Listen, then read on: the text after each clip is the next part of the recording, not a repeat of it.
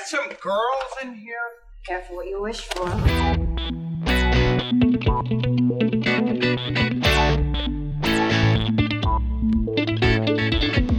Olá, fãs! Bem-vindos a mais um episódio de A Quinta Linha, um podcast produzido pelo NHLas, o primeiro e único podcast de hockey em toda a internet. Ou pelo menos o único que você precisa ouvir. Eu sou a Mafê e hoje de volta à nossa linha temos Thaisa Lopes, tudo bem? Oi, olá, ouvintes, como estão? E também Marina, bonjour, hi! Bonjour! Se você caiu de paraquedas aqui e ainda não conhece o NHLas, primeiramente, erro seu. Segundamente, nós somos um site brasileiro sobre hockey no gelo, um dos maiores, se não o maior portal na língua portuguesa sobre a modalidade e a melhor parte totalmente gerido e feito por mulheres. Com todo o nosso conteúdo já disponível no site, canal, redes sociais, se você tem interesse em saber mais sobre o esporte, apoiar mulheres na mídia esportiva, o NHLas é o lugar para você.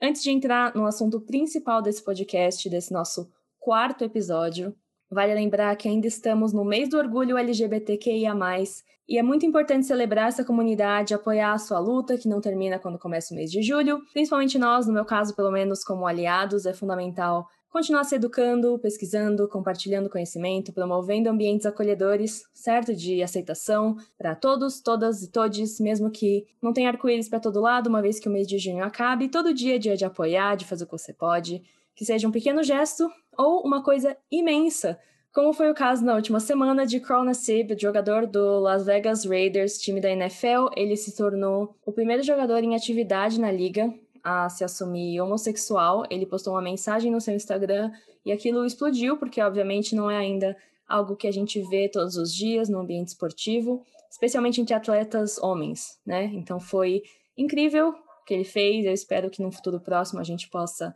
é, ver isso acontecer cada vez mais. Eu acho que o caso do Carl, ele é muito, né, tipo, pelo amor de Deus, 2021 e agora é o primeiro NFLer em atividade nesse momento com a, que, se assumiu, que se assumiu gay, nesse momento, tipo, 2021. A, todos os outros casos antigos da NFL, na maioria das casos, foi quando eles já estavam aposentados, como foi o caso do David Copey, em, em 1975, que foi o primeiro é, jogador da NFL que se assumiu é, mas só três anos depois da sua aposentadoria, então, tipo, foi muito depois, e aí eu tava lendo sobre as coisas que ele passou, assim, e, tipo, a família dele ligou para ele falando, tipo, você estragou a carreira de técnico do seu irmão, que ele tinha um irmão mais novo, a família dele julgou ele super, perdeu meio que contato com a família por um tempo, não sei se, né, agora ele já tá velhinho, né, mas acho que ele já tem 70 e poucos anos.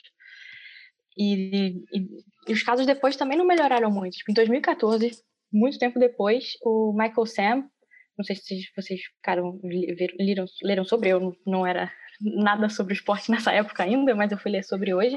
E, tipo, ele, ele, ele jogou na, na Conferência Sudeste, né, da NCAA, no, no time de Missouri, da universidade dele. Ele foi o MVP do, do time, né, voltado pelos teammates dele. E ele tava. E todos os outros MVPs dos times do, da SEC, né, da Conferência Sudeste, eles foram draftados em, na primeira rodada ou no máximo na segunda. E ele, ele se assumiu gay em acho que em fevereiro e o draft foi em abril.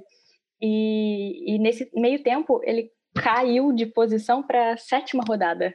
E mesmo assim, e mesmo depois do, de quando ele foi draftado, não, a carreira dele não, não decolou, assim. Tipo, ele, ele foi draftado pelo, pelo lembrar o time, e, tipo, ele mudou de time. Ele, ele, ele foi draftado por um time, ficou no time, mas não jogou.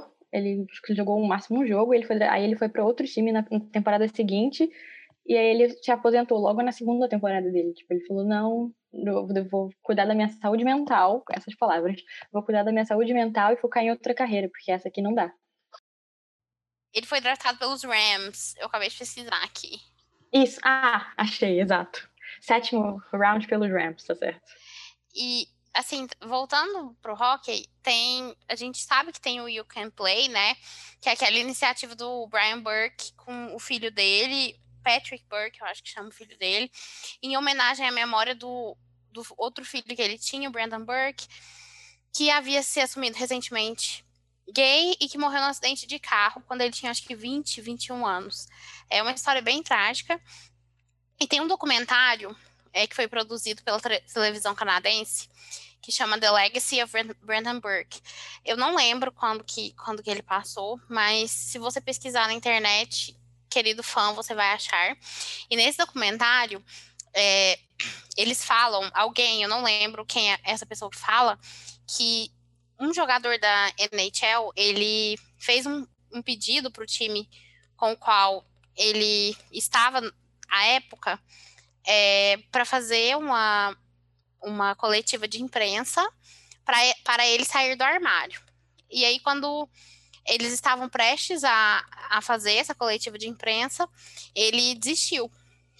E também, nesse mesmo documentário, é, eles contam uma outra história. Novamente, eu não lembro quem conta, porque tem muito tempo que eu assisti. Mas eles contam uma outra história de uma situação em que um jogador entrou em um bar gay e viu outro jogador de outro time. E eles fingiram que eles não se conheciam. Que, tipo assim, nunca vi essa pessoa na minha vida. É, então, apesar da gente ter é, situações como, por exemplo, o é Linus, o Mark, que ele chama, Mafê, uhum. o goleiro, ele fez um. Ele fez um. É, fez uma matéria, escreveu uma coisa para uma publicação sueca, alguns anos atrás, falando que a partir do momento que eles chegam num ponto de competitividade de alto nível, como a NHL, por ser um ambiente extremamente é, homofóbico e machista, e que promove essa cultura do homem machão, forte, não sei o quê, que provavelmente não existem. É, todos os caras que são LGBT, eles desistem antes. É, mas essas histórias que, que, que são, foram contadas nesse documentário, elas mostram pra gente que não, que existem, só que eles são uma minoria, de fato, é, e que não se sente nem um pouco confortável para, para viver a vida sendo seu eu mais autêntico e po podendo é, se expressar de uma maneira livre, pelo ambiente opressivo que é a liga. Com certeza. E isso que você falou, é, a gente comenta bastante que pelos números, né, de jogadores empregados na NHL, seria muito improvável não ter ninguém, mas que também todo o percurso, o sistema para alguém chegar a esse nível profissional de hockey, pelo ensino médio e universidade ou pelas ligas júnior, é, é isso que você falou, é uma cultura hipermasculina, tóxica, que muitas vezes oprime até a pessoa sair. E, e parece que é proposital, né? A, a, gente imagina que muitas pessoas não saibam que fulano desistiu por esse motivo, mas que parece um sistema construído para realmente, entre aspas, filtrar. E eu vejo não só em relação a, a, a, aos LGBTs. A gente vê isso também com as uhum. minorias, porque a gente já falou isso várias vezes, né? Que rock é o esporte do homem branco rico. Mas é verdade. A gente vê é que por ser um esporte caro, pelas competições e ter o melhor acesso às melhores escolinhas, às melhores competições, etc., ao melhor equipamento, a gente vê uma liga extremamente, extremamente branca, onde o nepotismo rola solto, porque não só nos, nas equipes, mas também a nível é, de gerenciamento né, do, da, do, dos times, a gente vê uma repetição das mesmas pessoas, do mesmo homem branco, né? Que é o que a gente chama não carinhosamente de Old Boys Club. Sim, uma reciclagem infinita de 200 caras propagando essa cultura hipermasculina, misógina, é, tóxica de supremacia branca. Pesquisei aqui, The Legacy of Brandon Burke foi exibido no Canadá em 2010, novembro. Mesmo ano que ele morreu, mas no final do ano, ele morreu em fevereiro. Pela CBC.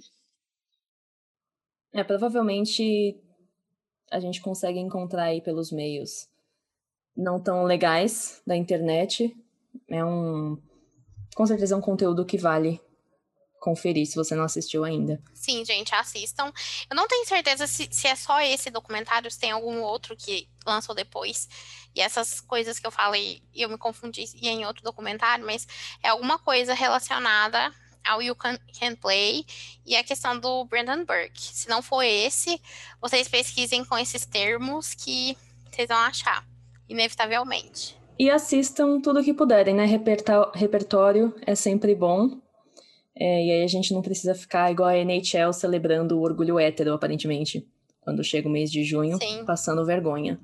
E a camisa dele, 94, né, foi a mais vendida da loja oficial da NFL nos últimos nos dois dias seguintes que ele depois que ele se assumiu. Sim, eu mesma tô questionando se eu ainda vou ficar com o meu time ou se eu vou mudar a minha lealdade ao Las Vegas Raiders, porque afinal a cidade de Las Vegas é muito interessante a gente torcer para um time de lá. Os Golden Knights já mostraram isso e motivos não faltam, né, para comprar, gastar dinheirinho aí com uma camisa do do Nassib. Mas saindo então da NFL e voltando ao nosso esporte, é, meninas, vamos falar dos playoffs aí, terceiro round, acabou de acontecer. Antes disso, eu acho que a gente tem que repercutir uma notícia que aconteceu essa semana, que é o Seattle Kraken finalmente tem seu técnico. E, para a surpresa, e eu falo isso sem, sem um pingo de ironia na minha voz, o técnico do Seattle Kraken é Dave Hextall. Se você é torcedor do Philadelphia Flyers, é, esse nome provavelmente te traz várias reações negativas. Mas antes disso, é, a Thaisa vai falar um pouquinho sobre ele. Ele foi nomeado, né, pelo primeiro head coach do, da história do, do Kraken. Então, querendo ou não, ele vai ficar marcado. Bom ou ruim o resultado final, a gente ainda não sabe, mas marcado na história do time ele tá. Ele foi técnico da Universidade de North Dakota e ele levou o time para sete Frozen Fours. E perdeu então, todos. Assim, ele foi o terceiro técnico da história que foi direto da NCAA para head coach da NHL. E quando ele foi contratado em 2015 para ser o técnico do Philadelphia Flyers, aí história, o que aconteceu no Philadelphia Flyers, e aí depois do que aconteceu lá, ele virou assistant coach do Toronto Maple Leafs até essa última temporada agora, antes dele assinar esse contrato com o Seattle. E Toronto devia se preocupar com quem eles vão draftar agora no, na expansão dos Leafs, provavelmente, né? Eu acho que eles já estão, né, meio assim, mas eu não sei se talvez talvez Toronto, talvez eles leva, le, levam Dermot, mas não sei. Eu acho que eu acho que Toronto vai levar um atacante. Eu não acho que eles vão levar um defensor. De então, é, na verdade, assim, o Kraken vai levar um atacante e não um defensor, né? Então, não sei até onde essa influência é, vai ser sentida. Mas é importante ressaltar que por que, que ele virou técnico do Philadelphia Flyers? Porque ele era técnico do filho do, G, do então GM dos Flyers, que atualmente é o GM dos Penguins, Ron Hextall. Novamente, a palavra com N aparece aí, né, gente? O nepotismo. Quando ele foi técnico dos Flyers, ele a torcida odiava ele, porque ele ele era extremamente defensivo. Vide o fato dele ter virado assistente técnico de defesa, né, em Toronto. E no final da e assim, ele era conhecido por por priorizar veteranos ruins, ao invés de deixar a galera jovem, os jovens com alegria, alegrias nas pernas, irem lá e, e, e tentarem resolver os jogos. Então, eu tenho certeza que a torcida dos Flyers é, tem um pouquinho de PTSD quando ouve esse nome. E a, a circunstância com a qual ele foi é, demitida foi também muito bizarra, porque saiu na, saiu nas publicações, aí o time que, que, era certeza que ele ia ser demitido e que, e que a, os Flyers já estavam conversando com o Quenville na época, que, que o Quenville ia substituí-lo. Aí a torcida ficou, ficou toda cheia de esperança, mas aí no final das contas não, não foi isso. Eles ficaram com um técnico interino até o final da temporada. E, se eu não me engano, ele foi demitido durante ou logo depois de um voo, algo assim, sabe? Tipo, eles chegaram em algum lugar e ele foi demitido, um negócio assim, mas eu não lembro exatamente a circunstância. Mas, por outro lado, seria extremamente flyeira, extremamente on-brand para o Philadelphia Flyers se esse cara chegar em Seattle e tipo assim, se transformar em o técnico da NHL, sabe? E o Kraken vai que nem a La Vegas pra final na primeira temporada, arrasa todo mundo. Sim, isso aí. Eu acho que, considerando as energias que rondam a equipe da Filadélfia, isso também a gente não pode descartar, essa possibilidade. é de acontecer o mesmo que aconteceu com o Craig Berube, né? Que foi demitido da Philadelphia e logo depois, é, logo depois, assim, uns anos, né? Depois, ele ganhou a Stanley Cup com o St. Louis. Então, vamos ver. Então a vida segue difícil pro torcedor de Filadélfia. Coitado dos Flyers. Coitado de Filadélfia, né? Porque na NBA também não deu muito certo esse ano. E vamos ver aí os Eagles se não decepcionam. Os Phillies, eu confesso que não dou a mínima, não estou acompanhando. Eu fico aqui zoando eles, mas assim, coitados de verdade, sabe? Às vezes eu sinto pena, apesar de eu rir da desgraça deles. Ah, sim. Às vezes eu sinto pena. Não, para você, como, como rival, tá tudo certo. Não, gente, é lindo. Sigam é lindo. sofrendo. Muito difícil. Mas falando de times, agora. Nos playoffs. Nos playoffs. Olha só a cutucada como ela vem. Tivemos as semifinais da Stanley Cup, que afinal um nome que não deu muito certo, mas é claro que a NHL ia fazer alguma coisa idiota como declarar um time campeão de uma semifinal, já que não teve conferência leste e oeste esse ano para eles disputarem o título. A gente teve Montreal surpreendendo o Vegas Golden Knights. Surpreendendo, não, né? Porque eu tinha certeza de que isso ia acontecer. Nunca duvidei do meu querido vermelhinho. Venceram em seis jogos, 4 a 2 na série. Comentários, vamos lá. Olha, o meu primeiro comentário é que a liga tinha certeza que Montreal ia perder, por isso que eles decidiram Uhum. dar um Uhum. troféu. Uhum. Conferência Oeste. Eu tenho certeza absoluta que a o Batman tinha certeza que Vegas ia ganhar. E ele falou: Ah, imagina que um time do leste vai ganhar o troféu do oeste e a gente vai virar motivo de piada. O problema é que toda vez que o Batman pensa, imagina que a gente vai virar motivo de piada, eles viram motivo de piada pelo exato, pela exata razão que ele tentou evitar. Então, assim, cometendo os mesmos erros de novo, tem algo de errado. Queria comentar também de Cole Caulfield, Mafê, essa pra você, faz marcando os primeiros, os primeiros gols de playoffs da carreira dele, achei fofo. Primeiro no primeiro, né? O único, no caso, o único gol de, de Montreal naquele primeiro jogo foi dele. E depois também marcando, ele marcou quatro gols, né? No, final, até o final da, da série. Nas vitórias e, Inclusive. e nas derrotas. Uhum. Grande Bilbo realizando as manifestações de, de seus fellow Badgers. E recebeu um novo nome, que é Cole Caulfield.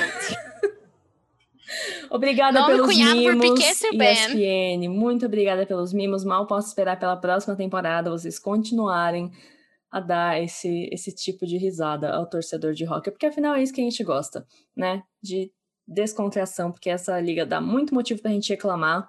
É, vamos comentar as arbitragens, falando em motivos de reclamação, ou deixa passar? Porque nem merece.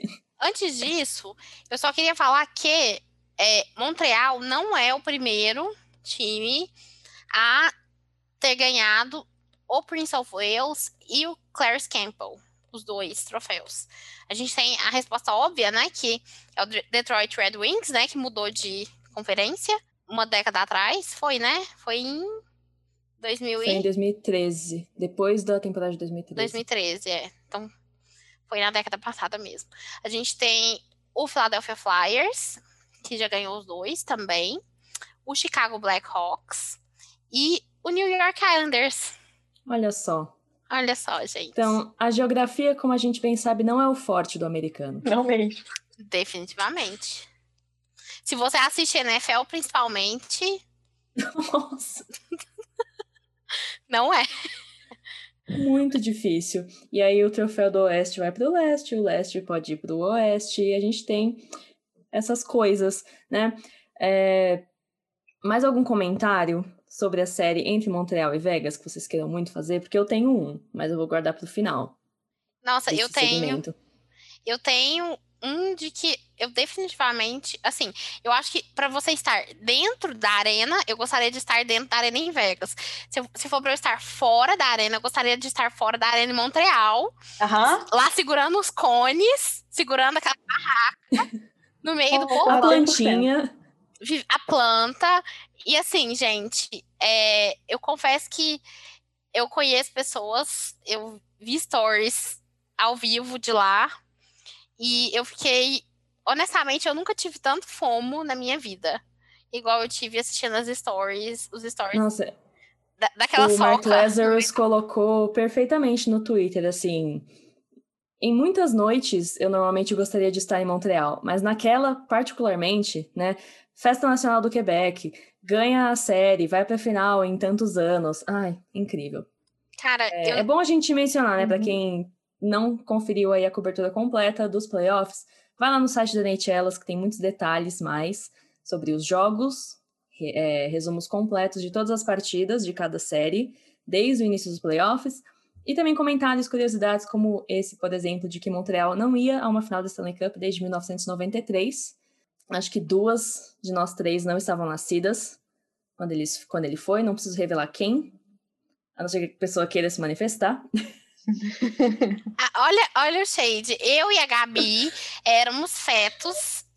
E eu vou entregar a Gabi junto, né? Porque a gente tem exatamente a mesma idade. Nós temos oito dias de diferença apenas. As duas do melhor signo do zodíaco, Sagitário. Segundo melhor. Mas estávamos as duas de boa na- nas barrigas de nossas respectivas mães. É, o resto nem sonhava em nascer. Nem sonhava nascer. Ainda tinha muitos anos. Não mesmo. Aliás, até hoje, se eu pudesse, não teria nascido, mas isso é um papo para outro podcast. Bom, o meu comentário, antes da gente passar para outra série, queria trazer aqui. Eu tenho uma mensagem de alguns anos atrás, salva com estrelinha no grupo da Neitelas. Eu acabo salvando várias mensagens que podem vir a ser úteis no futuro. Essa foi uma delas. Marina, 26 de maio de 2019. Tava rolando um papo sobre o draft que ia acontecer em pouco menos de um mês. No meio da conversa sobre possíveis draftados, rankings que a gente fazia, necessidade de cada time, você fez o seguinte comentário. Abre aspas. PS. Dois pontos. Até hoje não acredito que o The Brinket caiu no colo dos Hawks porque não queriam ele por causa do tamanho. Eu acho que a mesma coisa vai acontecer com o Caulfield esse ano, e daqui uns dois anos vai ser a mesma choradeira. Fecha aspas. Marina Diná, vocês conhecem? Eu vou, vou até colocar o print desse, dessa mensagem no Twitter como prova, se Então- alguém. Se você autorizar, claro, se alguém estiver duvidando. Não, eu autorizo, mas é, eu não lembrava que eu tinha feito esse comentário. É, mas parece realmente alguma coisa que eu falaria. E, de fato, gente, a choradeira já começou. Se você vê é, as criaturas que, do- que torcem para os times que draftaram. Ele foi draftado, eu acho que em 15 Ah, 14 é, quarto, né? 14º. as criaturas que draftaram ali de oitavo até décimo terceiro é, já estão chorando já tem um tempinho. Agora que ele tá jogando desse jeito, mais ainda, porque a gente tem que lembrar que ele ganhou o Robbie Baker esse ano, que ele ganhou o World Juniors. É, e agora tá, tá indo aí disputar a final da Stanley Cup. Ele, gente, essa pequena criatura pode ganhar a Stanley Cup e aí, ano que vem ele ainda vai estar elegível pro Calder. Assim, alguém teve uma pandemia melhor que Cole Caulfield? Eu acho que não. Eu acho que não, também. E realmente incrível. É, eu acho que a, a Jess colocou no texto, ele, ele foi o. Ele é o primeiro, desde o primeiro vencedor do Robbie Baker na NCAA, que é o MVP da temporada, a disputar a final da Stanley Cup na mesma temporada que você ganha, que ele ganhou o troféu. Então, assim, o primeiro ganhador do Robbie Baker foi em 1981, talvez. Então tem aí seus 40 anos. Eu não sei de cabeça. E, né? Muitas coisas históricas. Parabéns ao Bilbo. E, assim, a gente falava na época comparações com o The Brinket, que também tem seus 1,70. É, mas ele de patins, né? É, Ele teve uma temporada, uma primeira temporada na NHL sensacional, depois deu uma caída, mas esse ano já foi incrível de novo. Só que o Caulfield, pelos analistas da época, ele já era visto como um possível The Brinket 2.0. Então, assim, se preparem para a próxima temporada, para a primeira temporada de calouro dele, de fato. Eu queria que vocês pudessem ver a cara da Mafê enquanto ela fala orgulhosamente Dos meus dois Short Kings. do, do Bilbo. E a gente tem que. Seria, seria o The Brinket. Ele não pode ser o Frodo. Não. Quem ele seria? Até porque o Frodo é chato. E tem alguém que é o Frodo já, eu acho, na nossa, nas nossas relações, nos nossos paralelos. Zucarelo é o Frodo. Isso. Zucarelo é o Frodo. Então a gente tem que arrumar outra pessoa pro The Brinket ser. Vamos pensar nisso. Mas é, gente. Todo o poder aos Short Kings. E, gente, eu não faço previsão é, on demand, viu? Às vezes elas só vêm pra mim e aí eu manifesto elas. É por isso que estamos ricas, né, com todas Sim, as apostas desse, dessa liga. Aliás, amei que Montreal tava como a zebra para tipo muitos dinheiros na quando a série começou, dando para Vegas assim 80% de chance, como se 80% existisse no hockey. Então, bem tava feito que banca. 300, tava, tava pagando acho que 335. O, aquele mais 335. A mais alta, o ticket mais alto que eu vi foi mais 345. Isso contra Vegas, né? Aí agora contra Tampa tá pagando menos. É, porque eles já. ah, finalmente, né? Depois de três rodadas, aprenderam alguma coisa, que aposte no vermelhinho. Mas na mesma época, quando tava dando mais 345, para Montreal ganhar a Stanley Cup, tava mais mil. Então, se alguém pegou aquele ticket, menina, e eles ganharem, é claro, menina. Muitos dinheiros. Pois é, eu podia ter apostado neles ao invés de ter apostado naquela bosta daquele Winnipeg Jets, né? que me decepcionou. Podia. Podia mesmo. Muitas pessoas devem ter colocado os Jets ali, perdido seus dinheirinhos. Não, gente, eu não apostei, porque eu, eu não tenho essa total confiança em um grupo de homens brancos. Desculpa. Não apostei neles. Sou feminista demais pra deixar meu dinheiro na mão de um bando de. Sim, sim. E agora sim, a segunda série.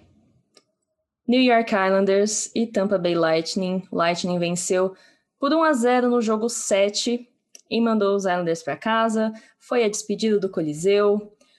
A Thaísa não ficou feliz, mas ela vai ter que comentar essa série, infelizmente, aqui, porque eu, particularmente, não tenho nenhum sentimento e não assisti com, o mesmo, com a mesma dedicação que eu assisti a outra série. Por pura falta de interesse mesmo, os times que me perdoem. Então, vai lá, amiga, muita força. Ainda não superei, tá doendo ainda. Uma das coisas que eu até anotei pra falar aqui é sobre o- o fatídico jogo 5 que eu escrevi assim. Prefiro esquecer que aconteceu. Não quero nem falar sobre isso. A gente fala sobre o resto, que a série foi, né, disputada em alguns momentos equilibrada, em outros momentos nem tanto. Mas teve, eu fiquei feliz em vários momentos, principalmente no jogo de casa. A gente tinha até falado sobre isso antes, né? Que os jogos de casa iam ser interessantes nessa série. E foram, né? É, Os jogos, por exemplo, que Nova York jogou no Coliseu, finalzinho, né? Despedida lá do Nassau Coliseum. Entre aspas, porque parece que na próxima temporada talvez tenha uns. Na pré-temporada ter uns joguinhos lá, quem sabe. Mas oficialmente eles já vão estar na, no estádio, na Arena Nova, né? Mas os, os jogos que jogaram lá foram emotivos. A, a plateia tava linda, sério. Comparado com o Tampa, principalmente, alguns jogos que parecia que estavam mortos. Eles estavam. Foram, mas foi lindo de, de ver de longe mesmo, né? Felizmente não posso viajar para Nova York nesse momento. Ai, infelizmente. Mas foi. É, mais uma vez, né? Chegando perto e, e dando tchau para o mesmo time. Né, falando, ah, sigam vocês, não queria ver isso de novo, não queria mesmo. Assisti o, último jogo, o último jogo, eu assisti metade do jogo, tava passando na TV, mas eu tava tão nervosa que eu tava tipo, quero fazer qualquer outra coisa, menos assistir isso. Ainda mais que, né, zero, zero, e aí ninguém fazia gol, e aí ninguém fazia gol, e aí teve um gol num power play do Islanders, mas que, né, quem fez foi o Tampa, e foi o único gol da partida, e foi, ah, chorei, chorei, chorei. Fiquei tristezinha, mas acontece. Aí eu, tipo, eu consegui compartimentalizar bastante o que aconteceu, eu fiquei, tipo, pra mim o jogo, né, o jogo de 8 a 0 foi um pouco pior, sofri um pouco mais naquele momento. Mas nesse eu fiquei, tipo, fiquei triste, mas aí logo depois, aí eu falei, ah, tá, tudo bem, tem ano que vem, né? No caso, próxima temporada, não é esse ano ainda. Tem próxima temporada, vamos ver o que acontece ali. Só que aí depois eu fiquei vendo os jogadores falando, tipo, ah, mas a gente não sabe se vai continuar o mesmo time, né? Várias pessoas já vão se aposentar, talvez, saiu alguns, eu fiquei tipo, eu queria pensar sobre isso. Por que, que eles têm que falar sobre isso? Gente, deixa essa então... conversa para depois, que todo mundo tiver recuperado. Não, mas você comentou de ser a mesma série do ano passado. Eu, pelo menos, achei que. E aí as torcidas devem ter tido bastante a ver com isso também, porque ano passado a gente estava na bolha. A gente não, né? Eles estavam na bolha. Foi aquele negócio meio estranho. Mas já foi um hockey muito mais legal, entre aspas. Foi uma série muito mais divertida de acompanhar do que a do ano passado. Dinâmico, né? O jogo 6, pra mim, foi. Eu achei ele fenomenal. Eu vi quase todos os jogos dessa série. É, o jogo 6 tem uma frase que o Bovillier falou depois do jogo que eu achei genial. Que ele falou assim: que o prédio, quando a gente entrou no overtime, estava cheirando como. É, como cigarros e agora cheira como cerveja, cheirar cerveja, porque a torcida jogou cerveja lá. Gelo. É, de comemoração também, né? Porque o copo vai para cima e todo mundo tomou banho de cerveja aquele dia. Eu achei, gente, eu achei o máximo. É, eu, eu vi o pessoal criticando, mas, cara, deixa eles viverem um momento. eles ainda, eles, a torcida ainda não sabia, os jogadores ainda não sabiam, mas foi a despedida, né, do Coliseu. O Coliseu é, um, é um, uma arena é, mística uhum. e histórica, né, porque os Islanders ganharam é, quatro Stanley Cup seguidas lá. Então tem todo o negócio da dinastia e não sei o quê. Eu acho que era a última arena de todas as arenas de hockey que permitia que fumasse dentro dela. Eu não sabia disso, eu descobri, eu descobri isso por causa dessa, disso que ele falou na, na coletiva de imprensa. Mas eu achei eu achei bem legal. E assim, gente, honestamente, eu queria que os Islanders tivessem passado. Não gosto particularmente do time, mas é, eu gostaria que o meu time continuasse sendo o time do back-to-back, entendeu? Eu não quero que Tampa ganhe back-to-back. porque eu quero que o último time que tenha feito isso continue sendo o meu time. É, então, não, não gostei desse resultado. Confesso. Mas aí no final, se não, se não continuar, você pode ainda falar que o seu time foi o único que fez em temporadas né, CNTP condições normais de temperatura e pressão. Sem asterisco, porque... né? sem, ater... sem asterisco. No final, gente, qualquer coisa negativa pro seu time dessa temporada, você fala, ah, tudo bem, não valeu mesmo, não conta. Não conta. E deixa as pessoas falarem. e...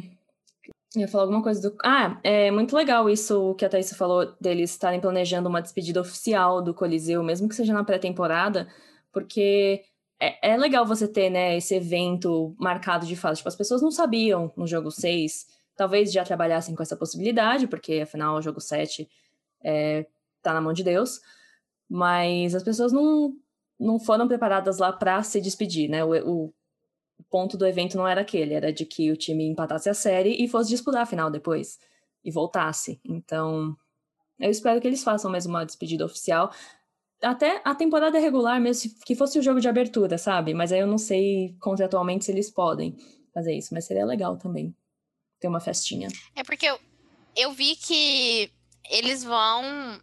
A, a Arena Nova ela vai ficar pronta, eu acho que é em novembro, não é, Thaís?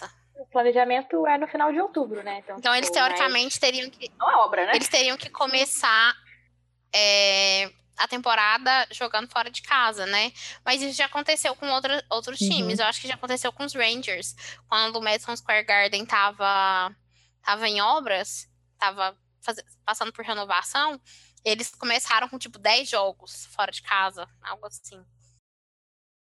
É, o Trotz comentou na última, na última press conference que eles iam ter que fazer uma viagem um pouquinho mais longa no começo da temporada, provavelmente, para a arena ficar pronta. Começar na Califórnia. Vancouver, Seattle, San José. Nada demais. É, ia ser meio ruim a questão de fuso horário, né? Mas fora isso. Mas é, é porque, segundo reports recentes, a NHL já mandou uns calendários é, possíveis da próxima temporada, e aí a data prevista para começar, se não me engano, é 12 de outubro, ou por ali, então uma semana mais tarde do que normalmente costuma começar, né? O que é que eles já previam para voltar ao calendário normal, é, pós-pandemia e completar os 82 jogos. Pessoalmente, eu nunca mais queria ver uma temporada de 82 jogos, porque elas já eram enormes, sem necessidade. Assim, é, é uma tecla que eu sempre bati de que não precisava ter 82 jogos numa temporada. E agora que a gente teve o gostinho de uma com, acho que 70 mais ou menos, e essa de 56, eu não sei se eu tô preparada psicologicamente para todos aqueles meses de hockey de novo. Mas tudo bem. Uma coisa que eu acho que é legal que eles estão considerando fazer é fazer série, né? Uhum. Tipo assim, eles jogarem mais de, mais de um jogo. Eu acho legal até pelo fator de entretenimento. Porque a chance de dar treta é muito maior. É. Você fica vendo a mesma cara. As minisséries. Igual no beisebol, né? Então, assim, vontades de Jonathan Taves manifestadas. Será que foi ele que causou a pandemia? Para colocar seu calendário à prova? Fica aí a, a teoria da conspiração. O calendário teve, gente. Mais algum comentário, alguma algo a dizer sobre essa série entre Nova York e Tampa, meninas? Tem sempre temporada que vem. Muito bom. E a, a, gente, a gente sempre tem que lembrar, e eu vou, eu vou falar isso só, só porque eu acho que é uma coisa que todo mundo pensou, né? A gente sempre tem que lembrar que Tampa é um time que está quase 20 milhões acima do cap. salarial. Olha, então, bom para eles que sabem usar as regras a seu favor. Sabem usar, né? Aliás, isso Mas... deveria ter sido motivo suficiente para levar o prêmio de G é, GM do ano. Porque assim, simplesmente torceu todas as regras a seu favor e tá aí. Gastando milhões, plano e belo, com o melhor time que o dinheiro pode comprar. Ao invés de ficar dando contrato pra uns véi, né? Exatamente. Que é o que o outro GM fez. Desculpa, Thaís. Ele fez um trabalho. Mas, olha, só que eu acho, eu até eu, eu sou anti Lula Moriello, única e exclusivamente porque ele é anti barba e cabelo grande. Tem esse detalhe. E eu não compactuo com isso. Eu acho também que eles ficam lindos quando eles estão. Não. Eu acho que isso enfeia, isso enfeia o time dele. E ele deveria já entrar no século XXI, na era cabelo grande e barba. Eu não sei nem se ele já entrou no século XX, então assim. True. Complicado. É. Complicado, menino Lu. Tá aí, entre os 200 Rockman brancos e velhos, que a gente sempre fala. Sim. Previsões da Stanley Cup. Então, previsões da final. Meninas, eu vou pedir para cada uma deixar o seu desejo manifestado de campeão. Pode fazer um comentário a mais também. E depois nós partimos para as previsões de verdade, para a gente saber o que as cartas têm a dizer sobre essa final, essa série que vem aí. Marina, pode começar. Olha, é, é o um encontro do raio com a privada. Eu imagino que a privada pensa. Porque lá tem água. Então, eu acho que vai dar Montreal. É, novamente, eu acho que por ser uma, uma Cinderella Run, né? Isso que eu não acho que é certo a gente chamar um time que tem 24 Stanley Cup de underdog. Mas, nessa hipótese, sim, é um underdog. E eu acho que seria legal demais Carey Price ganhar sua Stanley Cup. para ninguém poder feito na carreira dele falar falar um A, uhum. que ele tem que ser first ballot no Rock Hall of Fame. E provavelmente um Conn Smythe também, né? Eu, Porque... eu acho que eu tinha comentado com você antes. É, se os Islanders tivessem passado, eu acho que mesmo perdendo, ele poderia ganhar o Conn Smythe. Porque uhum. ele realmente é, assim, um cara fenomenal. Agora, a gente vai ter batalha de dois goleiros incríveis, que jogam estilos Sim. diferentes. Então vai ser legal. É, é gerações completamente diferentes. Gerações, também, né? escolas de hockey diferentes, né? Porque o Vasilevski vem, vem da Rússia. É, a gente vai, vai ter a criançada de Montreal ali, Nick Suzuki, couve-flor, o, o chapéuzinho. Ali... Nossa, o ouvinte tá. Meu Deus, quem? Eu falei. Eu falei. Saiu sem. Saiu sem querer. Saiu totalmente sem querer o couve-flor. Ai, meu o Cole Caulfield, gente. É porque eu gosto de eu gosto de apelidar as pessoas com nome de vegetais. Gente, eu tô até chorando de rir. Foi sem querer, eu juro. Eu falei, no, eu falei na naturalidade. Perdoada, tá corrigida. Eu tava, te- eu tava tentando, eu tava tentando lembrar o nome do O chapeuzinho? do Código de M, do chapeuzinho. Então, enfim, a gente tem eles, mas ao mesmo tempo tem o Shea Weber, tem o Carey Price, obviamente, tem o Gallagher, que são super veteranos e que seria muito legal pra eles também. Tem o, o Jamie Lannister em sua jornada de redenção. Gente, é a batalha dos gêmeos. a gente finalmente vai ter a prova de que eu estou certa, de que eles são a mesma pessoa. O Corey Perry e o Steven Stamkos. Porque a gente vai ter eles lado a lado. A televisão não vai mentir, as imagens não vão mentir. E aí a Sofia e a Maria Fernanda ficarão expostas como erradas. E eu como certa. Vai ser linda, enfim. Mas aí do outro lado a gente tem o Kucherov, que aparentemente não tá machucado. Veremos. Até ele levar um slap shot do Shea Weber. Nossa. Veremos. A gente tem o Braden Point, que assim, ao meu ver, Outro Short King também. outro outro short king seria o meu Conn Smythe, se eu votasse. que mais? E assim, Tampa é aquela coisa. Eles estão meio que numa categoria própria. É uma coisa bizarra ver o time jogar e enfim, todo mérito para eles. Legal que eles estão na final de novo, mas quero que percam. Vão defender o título e falhar, aparentemente. Vão defender o título e falhar. Eu também sou Montreal desde criancinha, mas aí, por preferência, a eles mesmo. Acho que seria uma história incrível de não acreditaram em nós e nós estamos aqui, ganhamos mesmo assim. Seria bom pro Canadá no geral, porque fica aquela narrativa sempre dos times canadenses, né? Mesmo eles não sendo nem o time com mais canadenses. Tipo, no próprio. Acho que o- os Golden Knights tinham mais é, jogadores do Quebec, no caso, do que Montreal, que é tão preservadora da língua francesa e das pessoas locais, enfim. Gosto muito de todas as narrativas envolvendo a vitória dos canadianos. Por outro lado, Tampa é o que a gente tá falando até aqui, assim. É um time incrível. Foi um time incrível na temporada regular e tava extremamente desfalcado e teve seus problemas. Tá sendo um time incrível também nos playoffs e a gente não, não pode tirar o mérito das vitórias que eles tiveram até aqui. Mas, entre Quebec e a Flórida, de 10 vezes 11, eu sempre escolho o Quebec. Então, fica aí mais um desejo. Thaísa. O desejo é tchau, Flórida.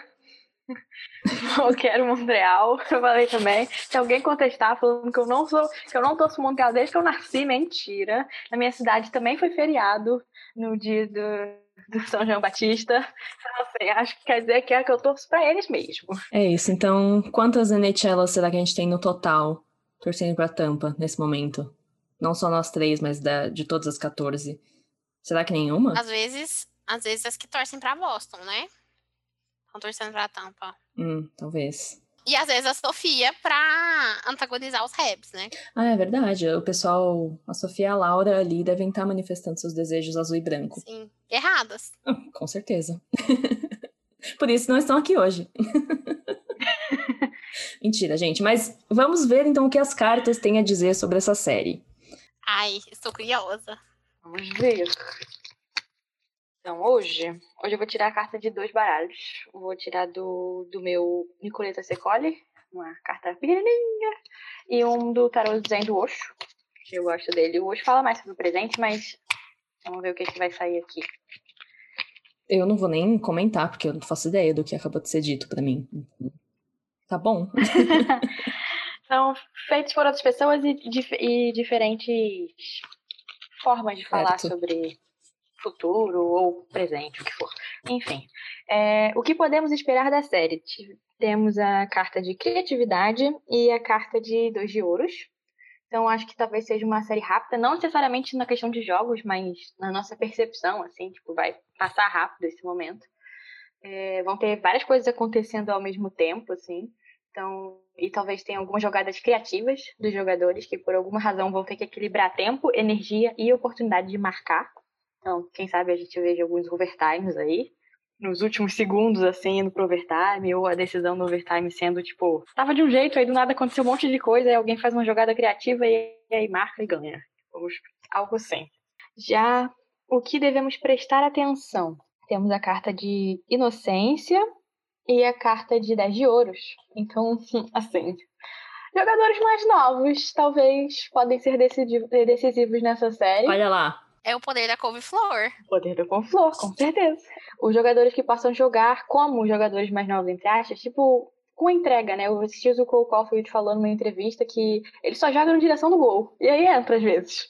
Então, às vezes, isso, de não ficar, tipo, racionalizando tanto tudo, né? E aí, de pensar que ah, é minha última chance ou algo do tipo. Só joga, se diverte, faz, joga pro gol e aí vê o que dá. E aí, às vezes sai uma coisa mais criativa, né? Como que vimos anteriormente enfim, os jogadores mais novos talvez sejam decisivos nessa série.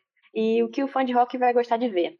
Temos a carta de existência, e eu tirei duas cartas aqui de tarot mesmo, porque eu fiquei meio confusa, que saíram as cartas de oito de copas e o valete de copas.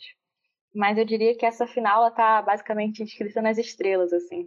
Tipo, era para ser mesmo desse jeito, assim. Chorando meu coração de Islanders fan, mas era para ser desse jeito, aparentemente é, com jogadores talvez bem emotivos sobre tudo que vai rolar, assim, tipo, as emoções talvez um pouco fiquem um pouco à flor da pele, assim, perder gol ou cometer erros talvez seja tenha um grande impacto no desenvolvimento, no, no final, né, desempenho final da série, mas por outro lado, a capacidade de ser emocionalmente vulnerável, eu diria, pode ser importante também, assim, de saber lidar com as emoções e não em vez de, sei lá, separar elas e ser só racional, mas de abraçar elas e falar, faz, faz parte também, né? Às vezes, ficar emocionado com alguma coisa. E últimas cartinhas para o sentimento final que faremos com essa série. Tirei integração e rede copas. E eu diria que a balança final vai ser ganha pelo time que conseguir integrar essas emoções, né, da melhor forma, assim, com jogadores que consigam usar o que pensam e o que sentem ali nos 60 minutos no gelo para sua vantagem mesmo, assim, em vez de tentar não se afetar, mas e abraçar, no caso, né, o lado racional e o emocional e fazer os dois funcionarem juntos, assim. E como considerações finais, eu preciso falar também que todas as cartas que eu tirei do tarot do Zen foram arcanos maiores, que significa que, para quem acredita, é um momento muito importante, assim, que vai rolar nessa final vai, vai ter impacto em muitas coisas, carreira, na dinâmica dos times e da liga até mesmo. Não vai ser só mais uma final da Stanley Cup, vai ser, sei lá, vai ser importante, assim, de alguma forma. E a gente também, eu tirei também três cartas de copas e dois de ouros. Então, uma final que vai, vai causar grandes emoções nos torcedores, nos jogadores e todo mundo que de alguma forma esteja envolvido. Mas também que vai exigir força, esforço e dedicação de todo mundo. Amei. E assim, copas e ouros, né? Naipes vermelhos. Então, Montreal vai ganhar. É. Queria. Eu a Leiga queria, comentando. Eu queria, então, eu não queria falar isso. Eu não queria falar isso, mas que vai trazer grandes emoções pra torcida, que vai trazer não sei o quê. Honestamente, a torcida da Flórida não se encaixa nesse, nesse perfil eu concordo. aí. Na hora que você tirou a integração, eu pensei assim, eu pensei com os meus botões. A Stanley Cup vai voltar pro Canadá e vai juntar esse país. Ó, oh, Boa, gostei. Então tá aí, gostei. nossa interpretação nada enviesada. É, não. Nada. Eu e a Mafê Gente, a juventude entendemos que for, absolutamente tudo, só que não. Estará muito bem representada. Se zoomers, né? Se me perguntar, se me mostrar a carta, eles estão aí pra dominar o mundo. Então tá aí. Sim. A... bem. Lindas. Ai, que baralho lindo. Maravilhosas. Uhum. Uma pena que vocês não têm vídeo aí no podcast, mas a gente viu e aprovou. Ai, que baralho lindo. Mas alegria nas pernas da juventude vem aí, gente. É isso, a juventude que for estará muito bem representada. Se zoomers, né? Bom, vamos caminhando para o fim desse episódio. É, agora vamos de Power Play, para quem quiser deixar opiniões, pedidos para a galera, para o universo. Eu tenho um pedido para fazer, quero saber quem mais tem seu Power Play para esse episódio. Por hoje, ficarei sem a vantagem numérica. Hoje eu me abstenho também. Olha, esses juízes não estão marcando nada mesmo, né? eu estou vestida de juíza hoje. Olha só. eu sou a juíza. Bom, para o meu Power Play, queria primeiro deixar, então, um alerta de conteúdo sensível referente a abuso sexual. Você ouvindo tem a opção de pular esse trecho que está indicado na nossa descrição do episódio, a duração exata no qual a gente vai falar desse assunto. É um assunto sério e que provavelmente deveria ser a coisa mais comentada no rock atualmente, mas infelizmente não é. Então, novamente, se você é uma pessoa que pode se sentir engatilhada pela menção a esse conteúdo, pode voltar a escutar o episódio no tempo indicado aqui na descrição. Eu queria colocar que o NHLas nós apoiamos sobreviventes de abusos a serem mencionados aqui, torcemos para que a justiça seja feita, todos envolvidos em qualquer ato do tipo seu acobertamento sejam responsabilizados, punidos da forma que for necessária, e pessoalmente também torcemos para que todos possam ter encontrado uma forma de lidar com esse trauma e reconhecer e aplaudir a coragem daqueles que estão se dispondo a comentar o assunto, revelar tanta sujeira que vem sendo acobertada. Então, para contextualizar, é, o Rick Westhead, da TSN no Canadá, vem fazendo um trabalho de jornalismo investigativo incrível nessa história que começou em termos de reportagem em maio desse ano, quando um ex-jogador não identificado do Chicago Blackhawks da temporada de 2009 e 2010, também conhecida por ter sido a primeira Stanley Cup da mini dinastia que o time teve na última década, ele entrou com um processo no estado de Illinois contra o clube, alegando que naquela temporada o Brad Aldrich, que era o técnico de vídeo do time, teria abusado sexualmente dele. E na época ele disse ter reportado isso ao psicólogo do clube. Foi basicamente uma situação de culpar a vítima. Nada aconteceu. Se aconteceu, você, você deve ter feito alguma coisa para provocar. Foi consensual, etc. Então, o Aldrich terminou aquela temporada com os Blackhawks, teve seu nome gravado na Stanley Cup, e daí saiu do time em algum momento naquele verão de 2010. E um segundo processo também correndo em Illinois é de um ex-jogador de hockey no nível colegial que acusa os Blackhawks de terem feito uma carta de recomendação para o Aldrich usar quando ele deixou o time. É uma carta que o permitiu conseguir depois outros empregos no hockey primeiro na Universidade de Miami, em Ohio, e na sequência numa pequena cidade no estado de Michigan, onde ele se tornou técnico de um time de ensino médio e abusou sexualmente de um garoto de 17 anos. Ele foi condenado por esse abuso na época, não tem muitos anos que aconteceu. Mas, resumidamente, essas são as acusações, os processos correndo na justiça americana, e que o Westhead também, agora, outros repórteres, vale citar a Katie Strang, que faz também um trabalho maravilhoso, é, essas pessoas estão investigando, tentando falar com todo e qualquer envolvido do time, na liga, na NHL, para trazer a verdade à luz. É, o meu power play é basicamente então um pedido para que se fale disso em qualquer nível, da maneira como a gente puder. É, sabe, eu mesma não consegui escrever sobre ainda, é, por mais que eu quisesse na minha cabeça, tá tudo por toda parte com essa história. E eu fiz aqui umas cinco páginas já de pensamentos desconexos de várias coisas é, sobre o time, sobre a liga, sobre os casos. É, é uma história com a qual eu me relaciono por diferentes motivos e a cada dia tem um novo braço se desenrolando. Então, para mim, no momento, esse é o espaço que eu encontrei para talvez começar a organizar minhas ideias e falar sobre. É, então eu acho que a gente tem uma responsabilidade como mídia, no caso da elas, entre aspas, amadora, mas também como fãs do esporte, espectadores, de não deixar esse assunto passar, é, cobrar da mídia profissional aqui e fora, é, mas principalmente também cobrar da própria NHL e todos os clubes, porque até agora, no momento dessa gravação, não teve nenhuma manifestação oficial e referência ao caso e vamos lançar uma investigação privada, é, apoiamos as vítimas, é, se isso for comprovado vai ter consequências, nada do tipo. E é óbvio que não é um problema que se reduz, é, que se resume aos Blackhawks de 11 anos atrás. Então, que a gente tenha todas as conversas desconfortáveis necessárias agora, porque elas não ocorreram no passado e, infelizmente, muitas pessoas sofreram e foram afetadas desde então. Esse é o meu power play. Sobre isso, Mafê, sobre essa história, vale lembrar que amanhã a gente tem a conferência de imprensa, coletiva de imprensa do Gary Bettman, que ele faz todo ano, é, logo antes é, do início das finais da Stanley Cup, e a gente pode esperar muitas perguntas sobre isso. Eu espero que sim. De início, eu, os grandes as, os grandes nomes da mídia que tratam sobre hockey estavam em silêncio, e hoje de manhã saiu o 31 Thoughts, né, que é o podcast do Elliot Friedman e do com o Jeff Marek, e eles discutiram, falaram brevemente sobre isso, mas assim, na minha opinião, o Friedman falou, sei lá, cinco minutos sem falar nada muito, sem falar basicamente nada, sabe? Só deu um, panorama geral da situação, mas não, não se manifestou de qualquer forma. É, e eu acho que a gente já conseguiu perceber pelas, pelas é, coletivas com as equipes.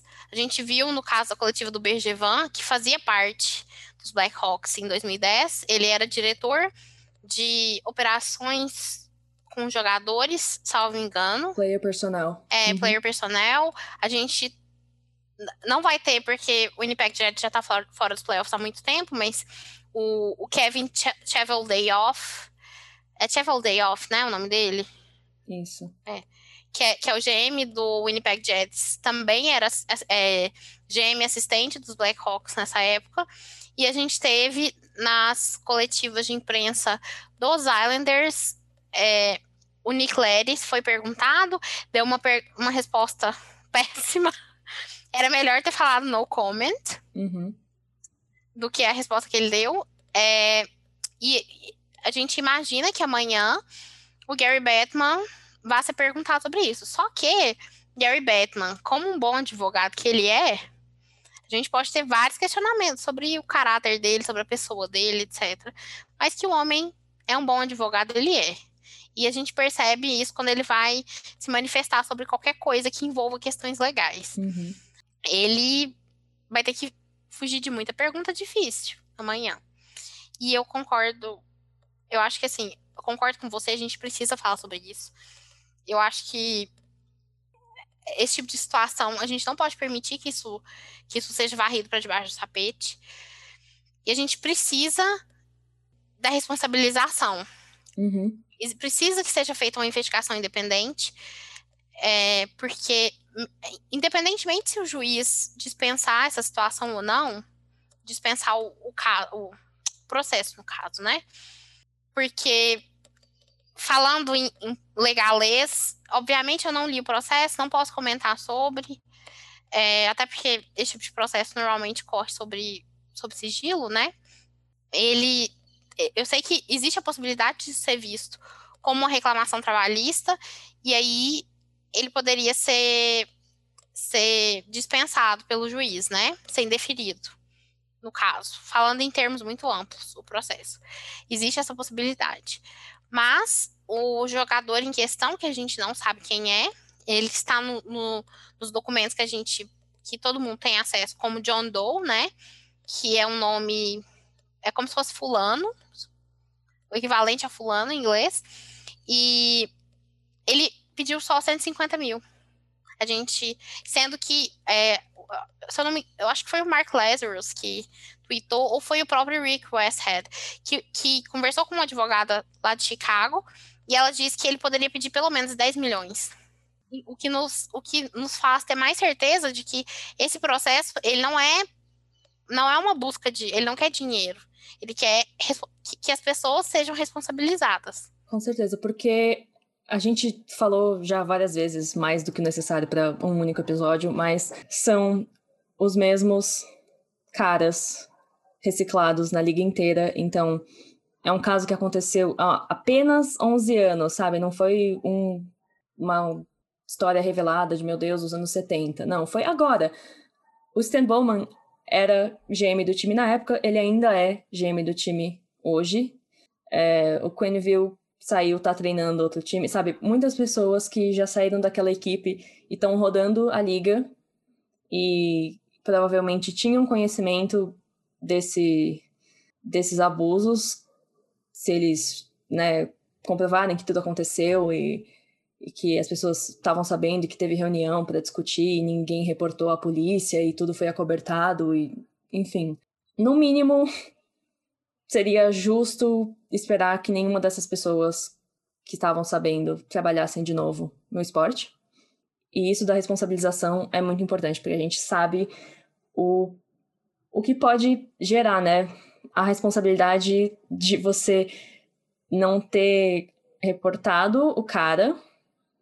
E aí ele vai lá e sai e trabalha de novo em outros lugares e faz novas vítimas. E a gente sabe que nesses casos de, de, de predadores, eles têm, assim, às vezes centenas de vítimas.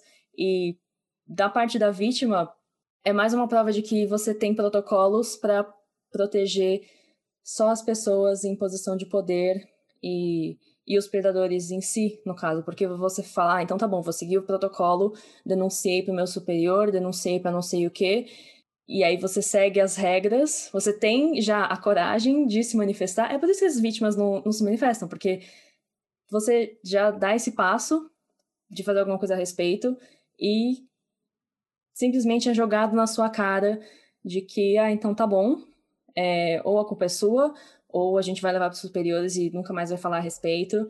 E se você se isso sair daqui, você que vai sofrer as consequências. E ninguém mais. E é importante a gente falar que desde na própria reportagem eles falam que jogadores relatam, jogadores que não foram nomeados relatam que todo mundo sabia, mas a gente teve o Brent Sopel, não é que ele chama, Uhum. falando que sim, que todo mundo sabia. E, e hoje o Dan Carcillo tweetou que ele, que na época ainda jogava no Philadelphia Flyers e jogou contra Chicago nas finais, sabia dessa história. Então vejam bem, não apenas a própria organização, os jogadores sabiam, como os jogadores do outro time também sabiam. Do time que eles estavam enfrentando.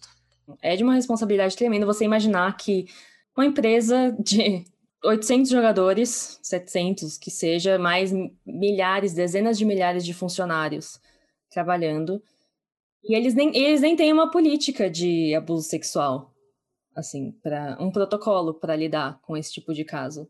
E vejam bem, Uma organização desse tamanho. a NHL puniu o Arizona Coyotes fortemente por muito menos. Uhum. Então, é, a gente fica na. Assim, a gente não pode ter expectativa com- nenhuma com a NHL, né? Porque a gente sabe como é a, como é a liga. Mas eu imaginaria que em um mundo justo, os Hawks deveriam receber uma punição ainda maior. Com certeza. E assim, demite todo mundo, limpa a casa e o time em si, como organização, é extremamente responsável por tudo que aconteceu. É, e os Coyotes perderam o quê? Três, duas ou três escolhas de draft? Foram quantos anos seguidos? Não sei agora. Pelo, pelas violações no, no combine lá. Eu não lembro. Eu não lembro. Mas.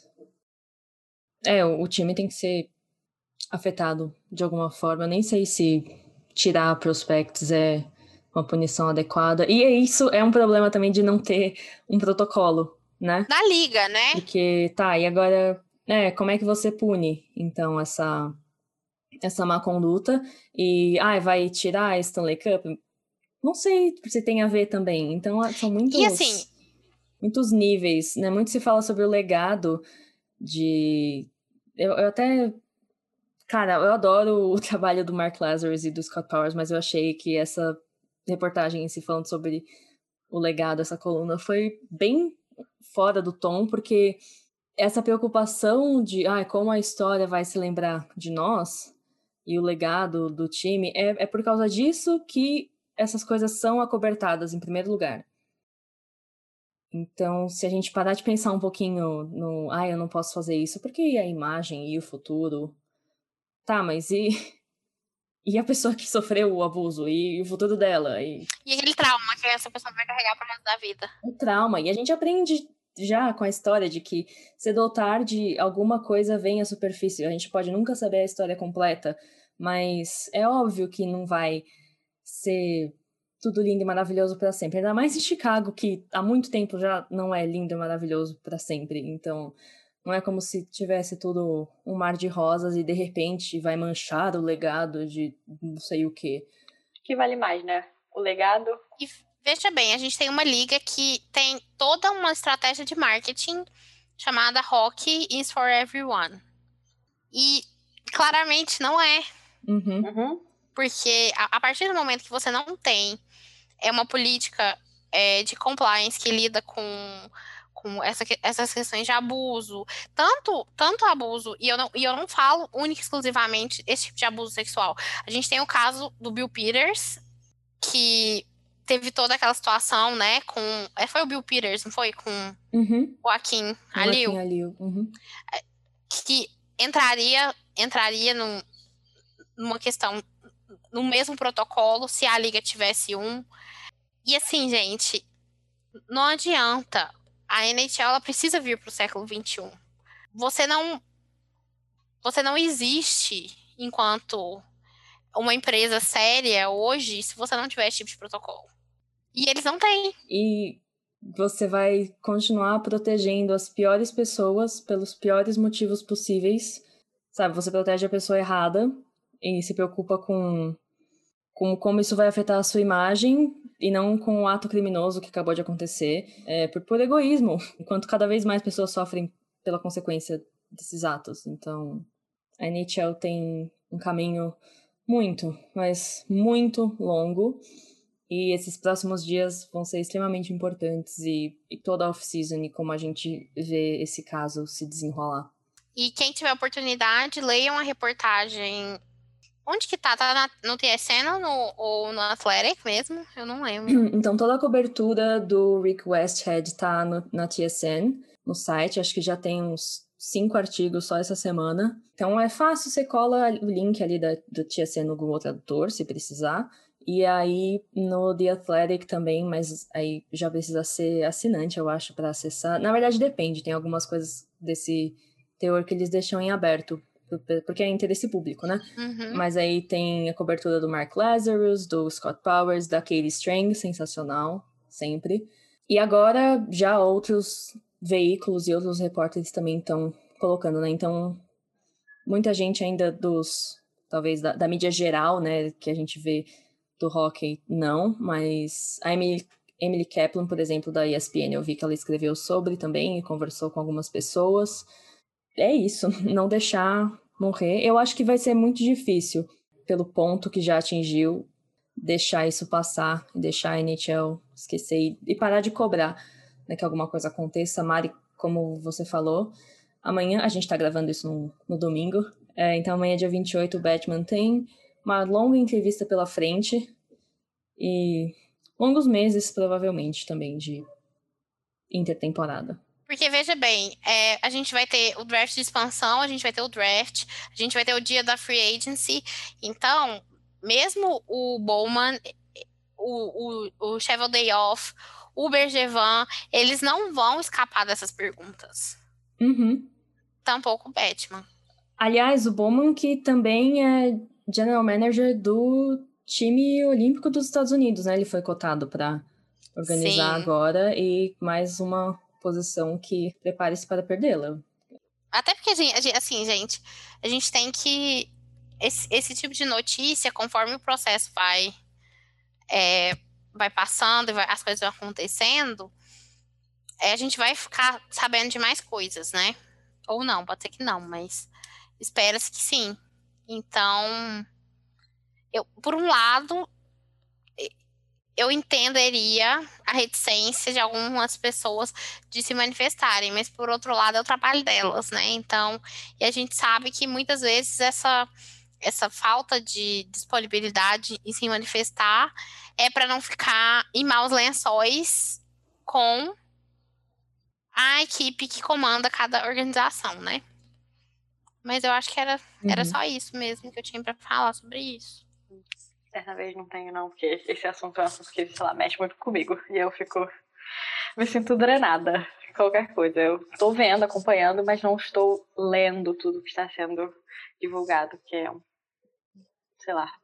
Com certeza. A gente não pode exigir de todo mundo que. que consuma tudo que está aí sobre o assunto, mas da forma que cada um puder e assim, é com um retweet, é com compartilhamento de link, é com uma curtida no jornalista que tá fazendo esse trabalho, é com uma resposta. Um tweet, falar. Arroba NHL, e aí? Vai responder, não, puta! Bem isso. Então, aliás, estarei mandando. NHL, se prepare. Mas, então, após esse assunto nem um pouco leve, acho que podemos encerrar esse episódio. Sim. Considerações finais sobre a final da Stanley Cup? Uh. A gente volta só quando o troféu tiver entregue, Tem hein? muito chão pela frente ainda. Ai, ai, ai. Pelo menos sete jogos, vai. Eu, ah, É, eu espero. eu espero também. Vamos dar esse gostinho, porque depois vem as férias e aí a gente fica triste que o hockey não volta por alguns meses. Só esses últimos dias que teve, né, pausa aí, dois dias sem, né? Eu já fiquei assim, é, É muito difícil. A minha saudade. rotina, então, vai pro espaço. Eu acredito no poder do couve-flor. Crianças, comam seus vegetais. E não deixem de acompanhar o NHLas, então, nas redes sociais. A gente tá no Instagram, Twitter, TikTok, para você seguir, arroba NHLasBR, N-H-E-L-A-S-B-R. Vocês também podem curtir nossa página do Facebook, se inscrever no canal do YouTube, mesmo endereço, mesmo arroba ou barra, para acessar. É, e, claro, o site nhls.com, conferir todo aquele conteúdo fantástico, tanto dos playoffs da NHL, mas também outras ligas, e curiosidades, quizzes, coisas de hockey na cultura, resenhas de livros, o que mais você imaginar. E um acesso direto para nossa lojinha, onde você pode conferir merch, produtinhos produzidos por nós mesmas, com referência a hockey, né? Temos camisetas, também canecas, adesivos, tem algumas coisas que ainda não entraram no site da loja, mas estão quase subindo lá. E se vocês virem a nossa equipe pelo Twitter, pelo Instagram, a gente está sempre postando nossos produtinhos maravilhosos. É aquele meme, né, da menina com a, com a sacola É. e todo o merchan e a parede, o pôster. e por fim, se você gostou desse episódio, deixe uma avaliação bacana onde quer que você esteja ouvindo, um comentário, algumas estrelas, compartilhe com seus amigos, fala pra gente como você ama o nosso trabalho, como a gente é muito legal. Se esse não for o seu comentário, aí pode guardar pra você. Tá bom? Então, muito obrigada pela audiência. Vocês ouviram Mafê. Marina, Aissa, Esse foi o podcast A Quinta Linha. Até a próxima. tchau! au revoir!